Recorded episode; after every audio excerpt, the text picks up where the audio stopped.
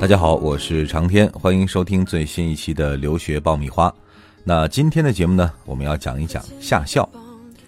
马上进入十二月了，二零一九年的夏校招生也要陆续的开始了。我们都知道，每年暑假呢，美国大学都会开设夏季学校 （summer school），也叫暑期课程。对于准备申请美国本科或者研究生的学生来讲，夏校是一种非常直接和有效的方式。可以帮助他们体验美国校园文化和生活习惯，提前熟悉和了解美国的大学生活，同时也给日后的申请增加一些砝码和竞争力。那么，面对着五花八门的下校项目，该怎么选？如何检验其中的含金量呢？今天就和大家聊一聊。找知名的机构不如找靠谱的老师。爆米花工作室二零一九年留学申请开始招生，从业十年以上的资深老师一对一贴身办理，十万听众信任的留学平台，帮你圆梦。关注微信订阅号“留学爆米花”，点击底部申请服务联系办理。获取留学攻略、免费留学答疑、订阅留学课程，大家都可以关注我们的公众微信号“留学爆米花”。每年从十二月份开始，美国大学的夏校就开始向全世界的学生伸出橄榄枝，其中大部分面向的是研究生、本科生和高中生。那么，我们先来讲一讲夏校到底可以分为哪些类型。夏校的项目呢，大致可以分为两类。第一类呢是学科型，第二类呢我们叫学术型。那学科型的下校呢，一般称为 pre-college，也就是说，课程是从大学的课程里面，呃，选大概两到三门，学习之后呢，可以修到大学的学分。课业呢是比较繁忙，并且呢会和上 summer 的大学生们一起来上课。这个难度呢是大学课程难度，挑战性比较大。但是比较实际，你认真学，最后呢，不仅会收获到学分还可以收获到很多美国大学的教育的知识。那么学术型的下校呢，是所有下校当中含金量最高的。呃，一方面呢，因为它录取的人数非常少啊，申请起来比较困难。呃，特别是对于国际生来讲呢，有一些项目是有资金支持的，类型呢也是走比如说数学呀啊理工科这样的路线。目的呢是寻找那些真正有天赋的青年，对于申请者的学术背景呢有比较高的要求啊。如果说学生在学术和课外活动上非常的厉害啊，可以来试一试学术型的下校。但是通常这一类下校呢是不提供大学的学分的。说完了下校的类型啊，我们再来回过头分析一下哈，那到底哪些学生呃是有就读下校的需求的，或者说啊这些学生们参加下校？大都保持着什么样的目的和诉求呢？呃，总体来说，应该可以分为这么几类哈。那第一类呢，就是那些希望通过读下校来证明自己实力的学生。那这一类学生呢，一般都是学霸型的啊。他们大多会选择申请这种高度竞争类的下校。在申请过程当中呢，学生会经历非常严格的筛选的过程。这个项目主办方呢。啊，可能会从标化成绩、GPA、学术背景啊、课外活动啊、申请材料、推荐信，甚至于下校自己的考试和面试等等等等多个方面去考察学生。如果学生顺利通过了这一类下校的录取，那么不仅仅是自己实力的体现啊，也会在这个下一阶段的申请中给美国大学提供一个非常好的参考的凭据。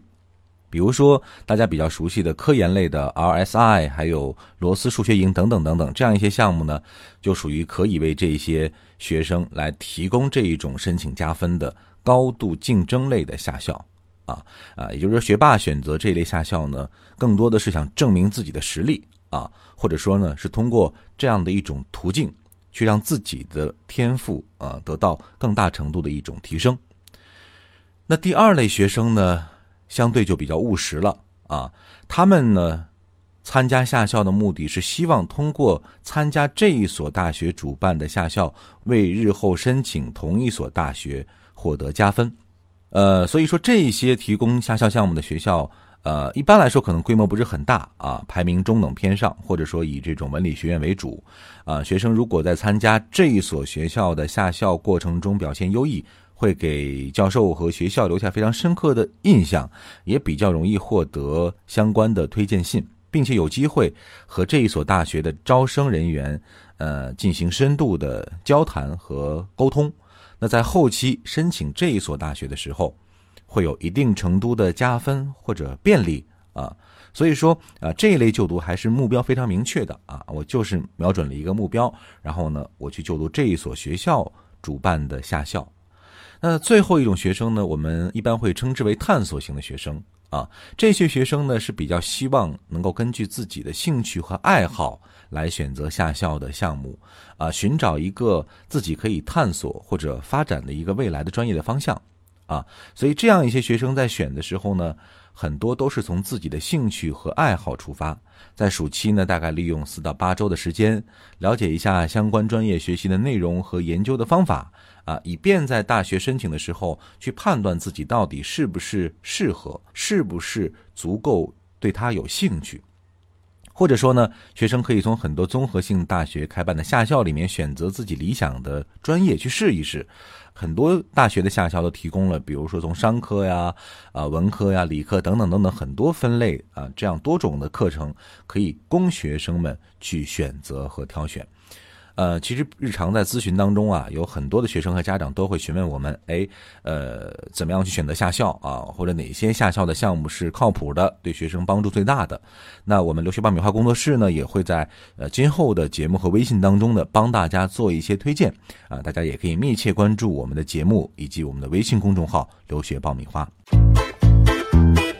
留学家庭必修课火热上线，五大模块普及留学知识，三十六期节目涵盖申请要点，近百个真实案例供你参考借鉴。上线期间只售九十九元，更能加入 VIP 会员俱乐部，从此看懂出国留学，轻松搞定申请。关注微信订阅号“留学爆米花”，点击底部留学课程购买吧。好的，我们接着来讲哈。前面主要讲到了下校的一些背景的情况和信息。那了解了这些之后呢，对于学生和家长来说，更关心的问题应该是：我怎么来判断这个下校的含金量啊？什么样的下校是靠谱的、有用的？那以下呢，也给大家提供几个判断的标准啊。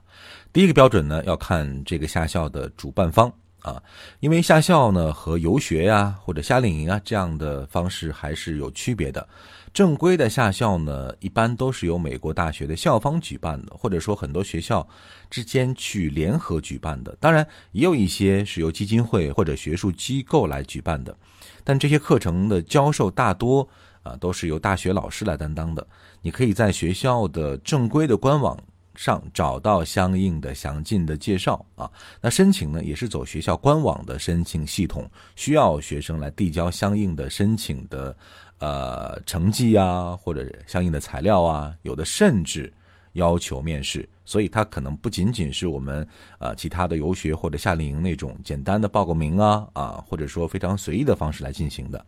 这是第一个方面。第二个方面呢，就是课程介绍啊。这个下校项目呢，对于参与者的要求、课程的内容啊、形式等等啊，这种很多很成熟的项目啊，或者是优质项目，介绍都会非常的明确，主题鲜明。呃，然后整个的这个授课教师，呃，相应的介绍啊啊，包括整个这个项目的进展啊，都会说的非常的详尽。所以说，呃。根据对这个课程的描述，呃，也可以大致来判断这个下校的项目啊是不是啊有品质啊是不是靠谱。第三个呢就是录取率了，呃，就像我们开头讲到的一样，下校项目有一定的特殊性啊，所以呢，一般来说好的下校项目对于学生的要求和标准都是很高的。换而言之呢，就是它的录取率会比较低。啊，也就是说，对于学生的这个有一个筛选的这么一个过程，所以一般来讲呢，录取率越低的下校，它的含金量相对是比较高的。当然，对于学生来说，申请的难度也是更大的。那第四点呢，是可以看看这个项目的历史啊。一般来说呢，很多这种学术型的下校呢，它的历史是非常悠久的。包括在美国有一些可能排名不是很高的学校啊，排名在五十以后的学校，但因为它的下校的这个历史悠久啊，经过常年的这种运营呢，已经积累了非常好的口碑和非常好的资源，所以它的含金量，呃，某种程度上讲，可能不比名校差。啊，所以因为老外还是比较看重于这种经久不衰的历史传承的，对于学术上研究的这种连贯性和它的这种厚度的积累啊，所以说你去看一个项目的这个历史的情况呢，也能初步做一个判断。那对于这种市面上新兴出现的这种下校的项目，大家可能就要留一个心眼儿啊，要仔细的去进行这个判别和分析。那下校的申请呢，一般来说是从前一年的十二月底开始。啊，到当年的四月截止，下校就读的时间呢，会是在当年的六到八月之间进行，通常会持续三到六周啊，最长是八周的时间。那如果说在这个阶段呢，你已经有了不错的标准化成绩，而且希望呢通过这样一种方式去，呃，率先体验国外的留学的学习和生活的状况啊，不妨可以去做一这样一个尝试。好了，最后呢，我们再给大家提几个醒儿哈，就是在申请下校的过程当中呢，呃，可能学生和家长会有一些误区啊，另外可能会陷入一些陷阱，所以提醒大家啊，注意以下讲到的这几个方面啊。第一方面呢，就是希望借助名校的下校进入名校申请的学生，一定不要盲目。我们常讲，在申请下校的过程中，千万不要唯名校论。因为主办大学排名和项目的含金量其实没有直接的关系，反而一些非常有名的大学的下校，它的项目可能会非常的水啊。另外呢，一些综合类大学每年都会有很多很多的暑期项目啊，有的学校少则两三个，多的甚至能达到十几个啊。所以大家在选择的时候呢，不要一看到名校的牌子就蜂拥而上。啊，一定要进行这个仔细的分析和判别，它的含金量到底如何，是不是适合自己？一定要在非常理智的情况下来进行选择。那第二个提醒呢是，语言和学术没有达到入学基本要求的学生，不要去急于申请下校。目前来看的话呢，一般知名大学的下校都会要求学生托福的成绩在一百分以上。而学生目前如果托福的水平只有，比如说啊七十八十，当然有一些学校可以要求你不提供托福的成绩，他有可能会获得这个下校的录取通知。但是在真正去下校上课的时候，你会明显跟不上教授的课程的进度，甚至会给你所在的整个小组的目标达成造成很大的影响。那这个时候，学生本身的自信心和学习的积极性也会遭到很大的打击。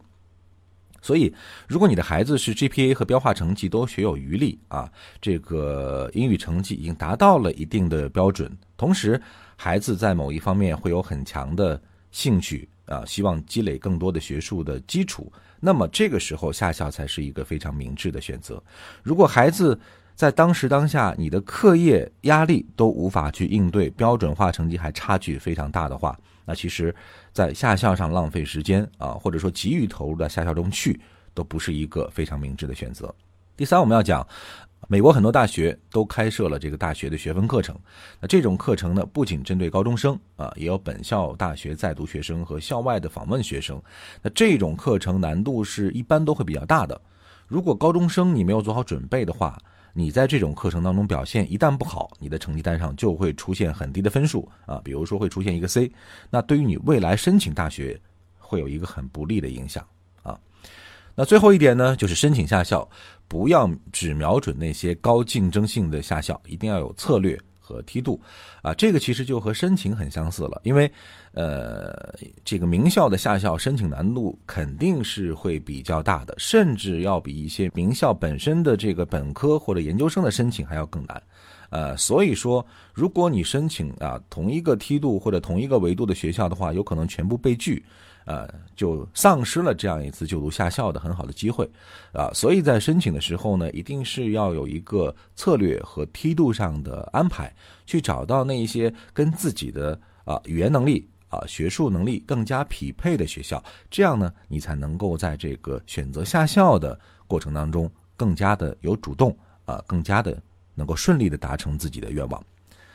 好了，今天呢，给大家讲一讲下校啊。虽然现在呢，我们是在冬天啊，但是这个下校的申请马上就要拉开帷幕了。学生和家长还要经过一个前期非常慎重的和认真的这个这个选择和评估的这么一个过程。那希望呢，通过我们今天的这期节目，能够对大家有所帮助。当然，如果大家在选择下校或者在留学申请的过程中有任何的问题啊，或者说希望通过我们来办理，都可以关注我们的微信公众号“留学爆米花”，我们会在第一时间联系你。好了，以上就是我们今天节目的全部内容，我是长天，下一期再会。